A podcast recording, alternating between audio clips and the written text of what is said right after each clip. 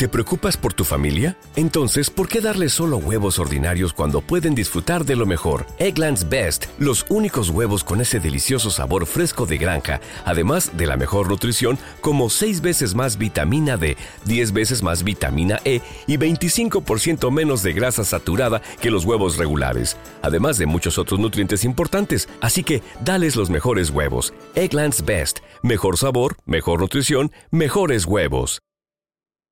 La colectiva, nuestro lugar en el aire. Hace un tiempo bastante largo, me acuerdo que había escuchado en la tribu eh, un trabajo hecho, tipo un radioteatro que hablaba del agua, ¿no? Este, y cómo después nos iban a vender el agua, cómo la perdíamos, cómo. Parecía tan remoto quedarnos sin agua, eh, que esté contaminada, no, no, tener acceso a ella. Bueno, hablamos de Jujuy y hablamos del agua. Hablamos de Uruguay y hablamos del agua. Hablamos de vaca muerta y también hablamos del agua. Para hablar un poco de, de, este tema, pero desde un lugar que tiene que ver con lo periodístico y con la fotografía, eh, que es una investigación en sí misma, ¿no? Pero que queda plasmada en imágenes, es que estamos en comunicación ahora con Pablo Piovano.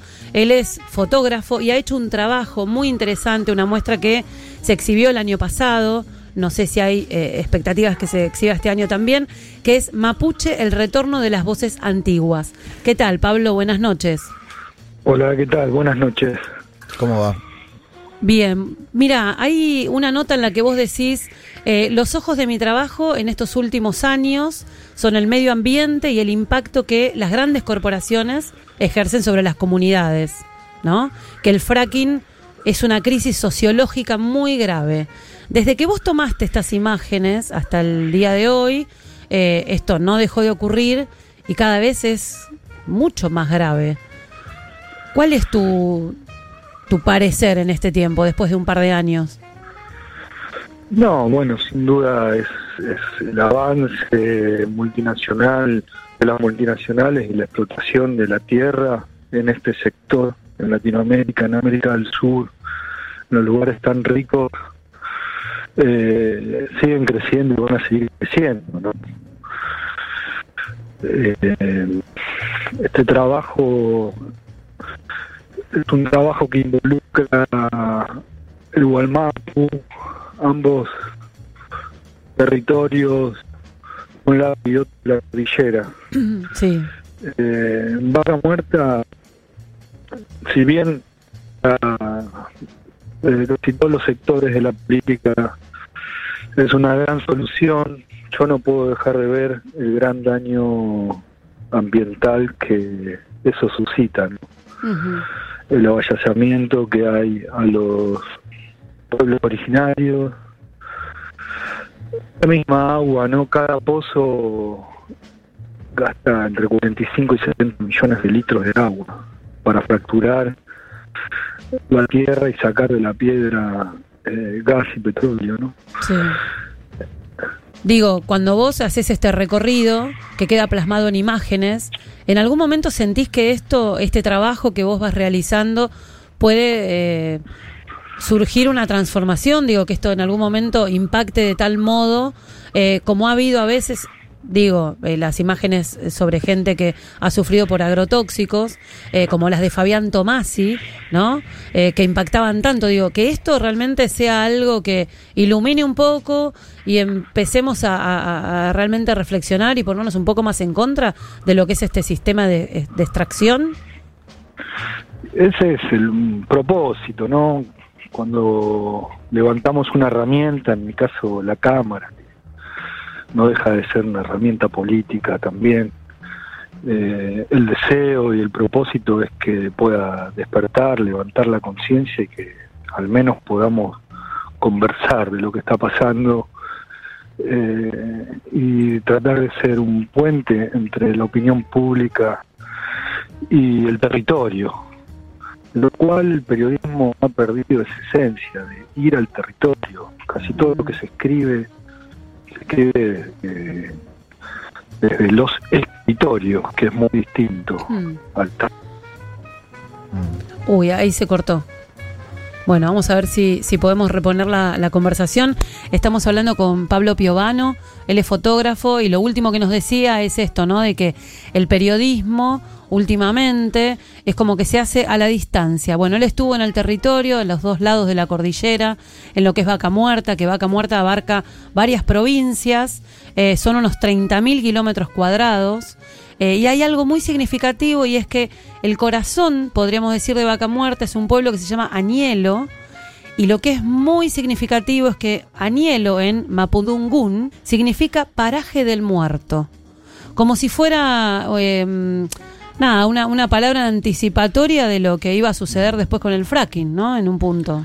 Sí, eh, el, que está a cargo de- de la gobernación es Omar Gutiérrez, que no desde hace un tiempo, bueno, ahí, eh, Ahí estamos está. hablando de nuevo con Pablo. Hola, Pablo. Sí. Ahí está, ahí te, ahí te recuperamos. Bueno, acá Maxi reponía algunos datos. Maxi, sí. No, decía que, que la- la- la- después de la promesa de, de sacar gas y etcétera, qué sé yo, lo- el pueblo que estabas hablando, de Danielo y la- las, las comunidades circundantes, eh, no tienen gas, no tienen electricidad, no tienen agua, es una Mm. zona este, que tiene este, emergencia hídrica permanentemente, ¿no? Y, y teníamos estos números que, que decía, decía Pablo de la cantidad de millones de litros que se usan por día para sacar el gas y sacar ese petróleo, ¿no? Digamos, ese, ahí hay una, una, una, una, las dos caras de una, de una moneda muy difícil de, de pensar, en Mm. cierto modo.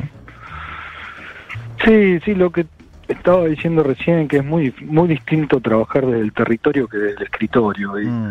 La verdad que los medios de comunicación masivos se han convertido en, en- en operadores políticos. Algunos pueden tener una visión mm, más refinada de la economía y hablar con ciertos criterios, pero no sé cuántas personas se han tomado el trabajo de, de estar, de conversar con un pueblo ancestral, con la gente que ha vivido ahí y ancestralmente y de un día para el otro un pueblo que donde habitaban 400 personas se convierte en un territorio completamente distinto, ¿no? Y es explotado por cojones, sin tener opción de nada y como vos lo decías, ni siquiera sin poder tener gas. Eh, no lo sé, yo trato de hacer trabajos pensando en este momento de urgencia en qué es lo que pide el agua, qué es lo que pide la tierra.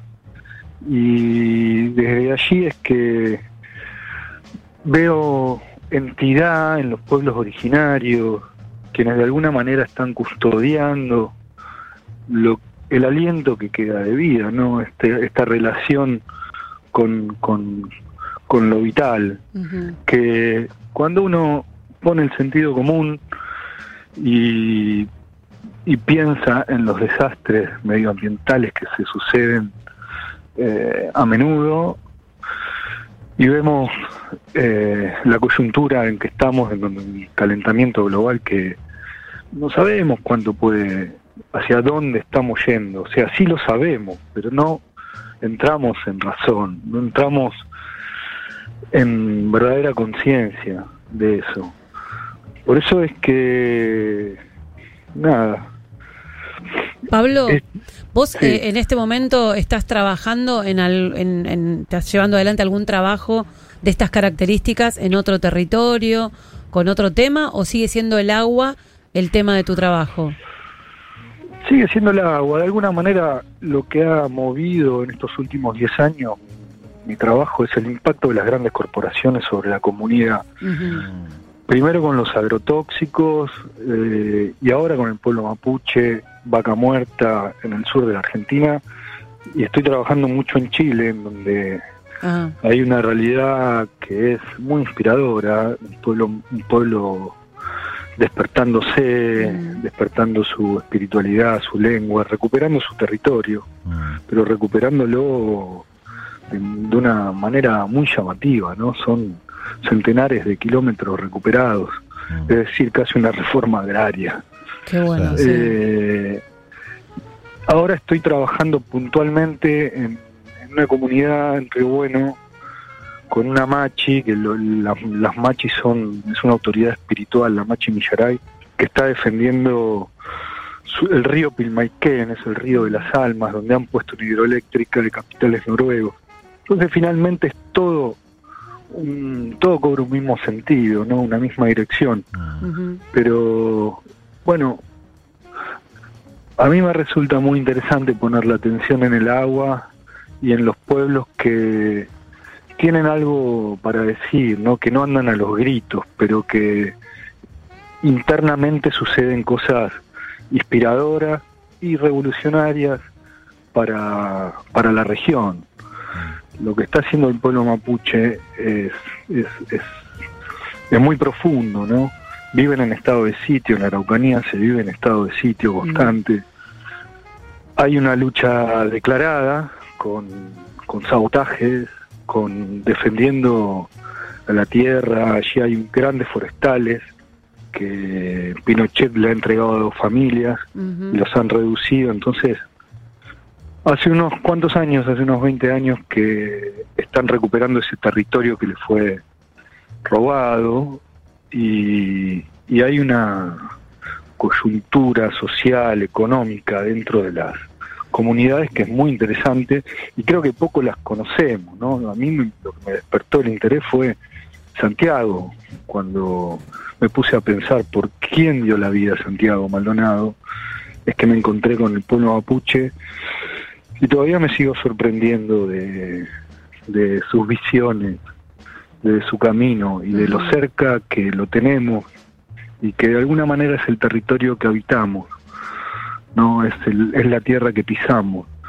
y, y ellos de alguna manera son los que han estado aquí siempre. Seguro. Pablo, te agradecemos mucho esta entrevista eh, y muchísimo más el trabajo que estás haciendo.